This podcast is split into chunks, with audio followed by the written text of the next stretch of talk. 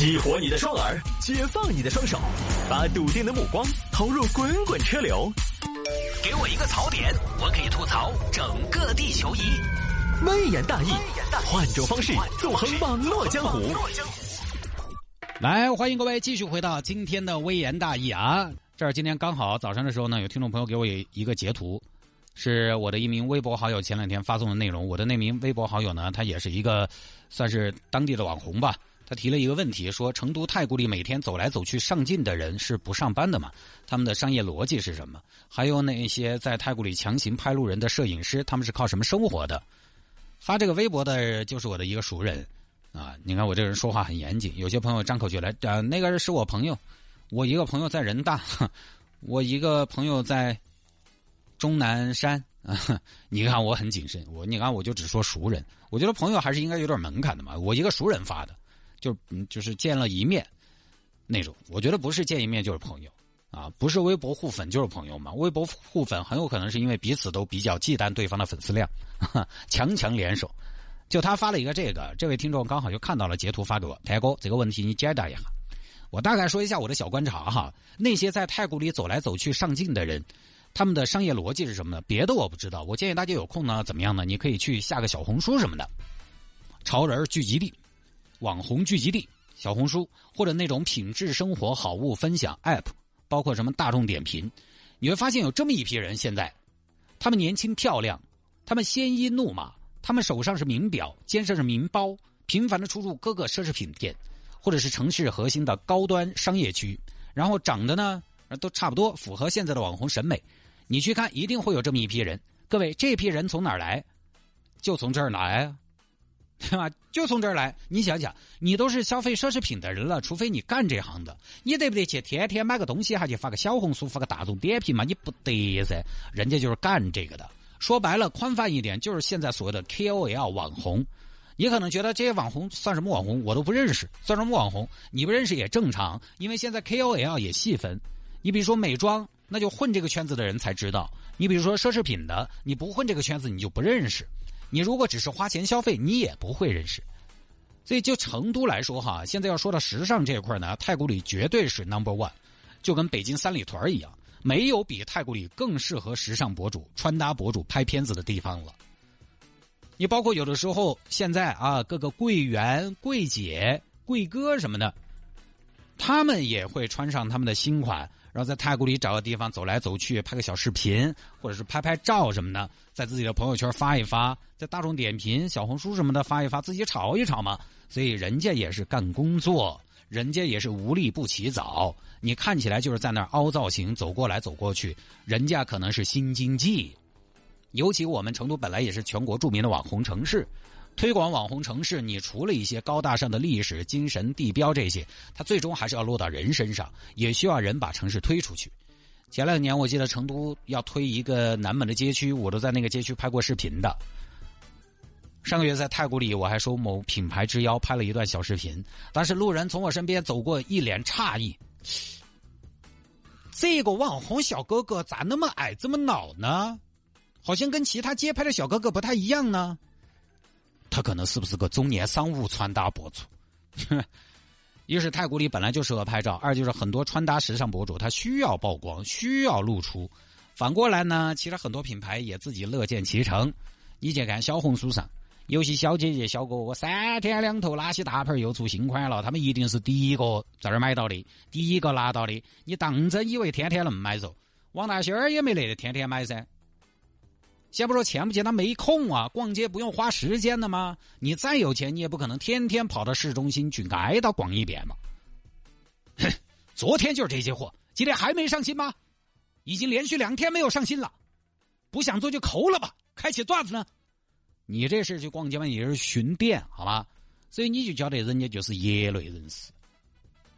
然后你把太古里当个背景，还有一些比如说外地的小姐姐来了，来都来了，对吧？今儿逛一下太古里啊，但这个吧，说实话，赶我们北京的国贸还是稍微嚷了一点儿。不过话说回来，爱马仕的 C L 小哥哥真的好帅，好贴心。没有我要的 Breaking，需要等，好吧？我还回北京吧。最后买了一双优衣库的袜子。哎，你发这种内容，你总要拍照吗？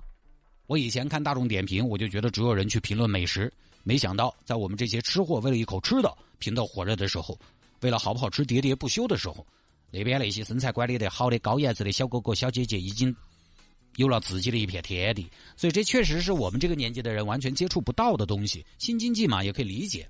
毕竟呢，我们国家大家还是更加强调内在，强调含蓄。对这种，就是你在路上看到，哦，大姐，大概是你儿搞啥造型？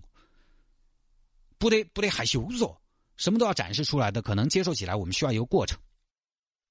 但是呢，现在确实消费作为国民经济大头，就跟那天我们在一个活动，我们一个活动是在五星级酒店搞的，我发了朋友圈之后呢，就有听众朋友说排场太大了吧？我就说五星级酒店吃饭它都是这个排场，它标配就是这样的。我们的思维就是什么呢？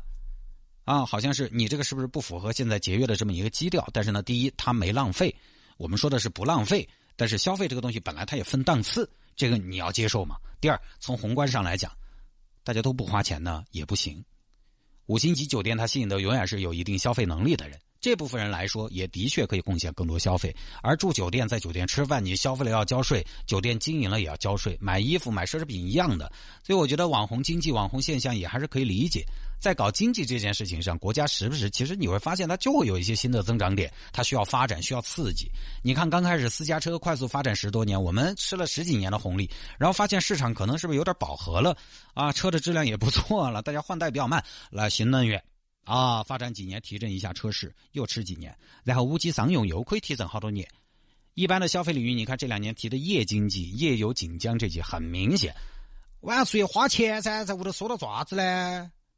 包括网红经济，网红经济在我们老百姓这儿，我晓得，在我们这个年纪人这儿多少带点贬义。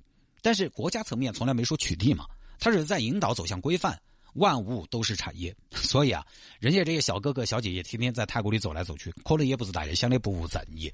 太古里这种地方呢，平时哈你就把它当一个大型的秀场、片场，东方好莱坞，大家都是来拍片子的，都是来上班的。只是呢，在这样的环境下，这能改变出来，我们老百姓自己呢，还是保持自己的生活节奏和消费观念，量力而行。我呢，不盲目抵制，也不随波逐流，就对了。好了，今天我们要在节目当中呢，给大家做一个明天节目的预告，就是明天星期五。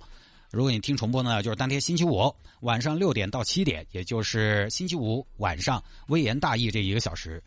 周末的晚高峰这一个小时，我们要搞一期特别节目。那这个节目呢，是我跟我的其他同事共同来完成的。你说是微言大义也行，你说不是微言大义呢也可以，随便大家怎么想。反正就是跟大家说一下，我们明天就是九月十一号晚上六点到七点，我们会做一个大比比拼。这个比拼呢是这样的，名字呢叫晚高峰通勤大挑战。分别是我赵青和马田，我们三个人会使用三种不同的交通出行的工具，从我们四川广播电视台，也就是世纪城路六十六号出发，前往南门宜家附近的盛和三路的车镇王牌，也就是大新卖轮毂和海鲜的地方，也就我们的海鲜水饺的发货点。我们三组人马，三种出行方式。呃，周末的晚高峰，我们来比一比，到底谁快，到底谁第一个到达。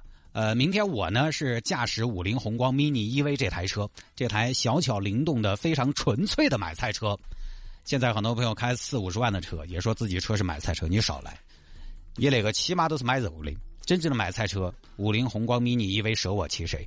他们俩啊，我我开车，然后赵青呢是搭乘公共交通系统。这里的公共交通系统就包括了地铁、公交和打车以及走路，他自己选，他自己规划路线。当然了，我还真的不信周末的晚高峰。限喊车，你在十分钟之内叫得到，这个就很考验赵青明天的应变能力啊！路线啊、组合方式都是自己规划。然后马田呢就骑自行车了。当然，听众朋友听到这儿很奇怪，你为什么要让两位女士要么去赶车，要么去挤地铁，要么去骑自行车？是因为这样的，因为明天我们在这个整个活动的进行当中呢，我们会进行一个连线，所以呢，嗯，他们对于自己的车技呢不是那么的有信心，那于是呢让他们去赶公交车，呃，另外一个呢去骑自行车。就这么一个计划，所以也不要觉得我很渣。哈 哈我在车里边啊，开着小车啊。之前我们已经做过了路线勘验，其实从我们电台到车镇王牌盛和三路，驾车路线大概八公里，骑自行车的路线大概六七公里。晚上六点出发，看谁先到。所以明天的六点到七点，微言大义的时间呢，我们就会来做这么一个测试。而我们直播间会有主持人依林跟我们三路人马分别来进行连线，进行直播连线，给大家一个明确的结果：开车和公交和自行车谁更快？因为平峰的时候没得说，平峰肯定开车快，但是高峰的表现怎么样呢？而五菱宏光 mini 因为车更小更灵活，它有没有可能见缝插针出奇制胜呢？呃，我没什么信心，因为周六的晚高峰南门上 不敢想。周五晚上六点到七点，从台里过去，你要么走科华路，要么走天府大道。我跟你说，你走出世纪城就起码二十分钟起。所以我们这个不是说跟五菱宏光 mini EV 合作，我们叫放水。我这个人从来不放水。我当年跟准老丈人什么的打麻将，我从不放水，赢了就是赢了，管你是谁，赶紧说钱，很有原则的一个人。所以我觉得我开车呢，应该胜算不是太高。相比之下，我觉得骑自行车呢和公交车、地铁这边有的一拼，因为肇庆我们会允许他一方面呢搭乘地铁，一方面他也可以组合出行。比如说最后一公里，他用自行车完成。哎，它唯一的变数在哪儿呢？它唯一的变数在于从。地铁口进站，然后上车，这儿需要花一些时间。所以这个东西啊，但是它的问题就是它要走到地铁站，地铁站离电台有点远，所以就是这么一个东西啊。其实我觉得我们这次策划呢，明天大家可以关注一下，我们三路人马都会来进行连线。呃，所以其实我个人判断呢，应该马田的胜算，骑自行车那一路呢还是比较有信心，但是他骑摩拜。或者骑共享单车就不知道这个骑行的速度到底到底怎么样，所以明天呢我就不在台里主持。当你们听到我的声音的时候呢，我正在路上开车，大家可以期待一下。这儿星期四了啊，也差不多到周末了。今天还有听众朋友在催我，探哥，你是不是没卖海鲜水饺了？怎么没卖呢？销量那么好，怎么可能不卖？他说没听到你平时说呀。我现在一般是这样的，为了给大家留出微言大义的时间呢，我一般都是到周四周五的时候，到周末了才说一下。因为我们很多朋友呢买饺子呢，他是在周末的时候，他觉得因为还是一道硬菜，对吧？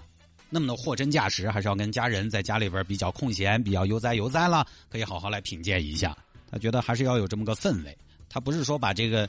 拿来家里边，然后冻着当一个晚上回去打个尖儿啊什么的，不是这样的。他还是愿意放在家里边跟家人一起来分享，有这么一个家的感觉。所以很多朋友呢，依然是在周末的时候下单。所以我就趁着周四的节目、周五的节目，我就说一下我们的海鲜水饺依然在售卖当中。你呢，可以在微信上边搜索小程序，微信上边搜索小程序一零二六生活向上，搜索小程序一零二六生活向上，直接在上面下单就可以了。不管是老人也好，小孩也罢，还是什么孕妇也好，吃这个呢都没问题。咱们都是纯天然的，也没加任何的东西啊。你吃起来呢，就是非常纯正的咸鲜味儿。根据自己的口味的变化，你可以打一些蘸碟。当然，我不建议大家，就是 很多朋友四川朋友吃饺子的那种方法，红油水饺那种吃法，一碗都拿来拌了。虽然我相信呢。你们肯定也是厨艺了得，你们家里边祖传的这种什么酱料啊什么的也都不错。但是我们这个纯正的大海的味道，还是建议您先吃个白味儿，先感受一下，吃出大海的鲜美味儿，然后再换一些别的吃法。微信小程序一零二六生活向上，微信搜索小程序一零二六生活向上就可以下单。下班嘛，路上也堵着，走也走不动，干点啥好呢？除了听节目之外呢，也欢迎各位来加一下我的私人微信号。拼音的谢探，数字的零幺二，拼音的谢探，数字的零幺二，加为好友来跟我留言就可以了。回听节目呢，在手机下个软件喜马拉雅或者蜻蜓 FM，喜马拉雅或者蜻蜓 FM，在上面直接搜索“微言大义”就可以找到往期的节目了。听完之后点个赞啊，或者评个论，好与不好评个论，提提意见，都有助于我这个节目在喜马拉雅这个平台走向全世界，好吧？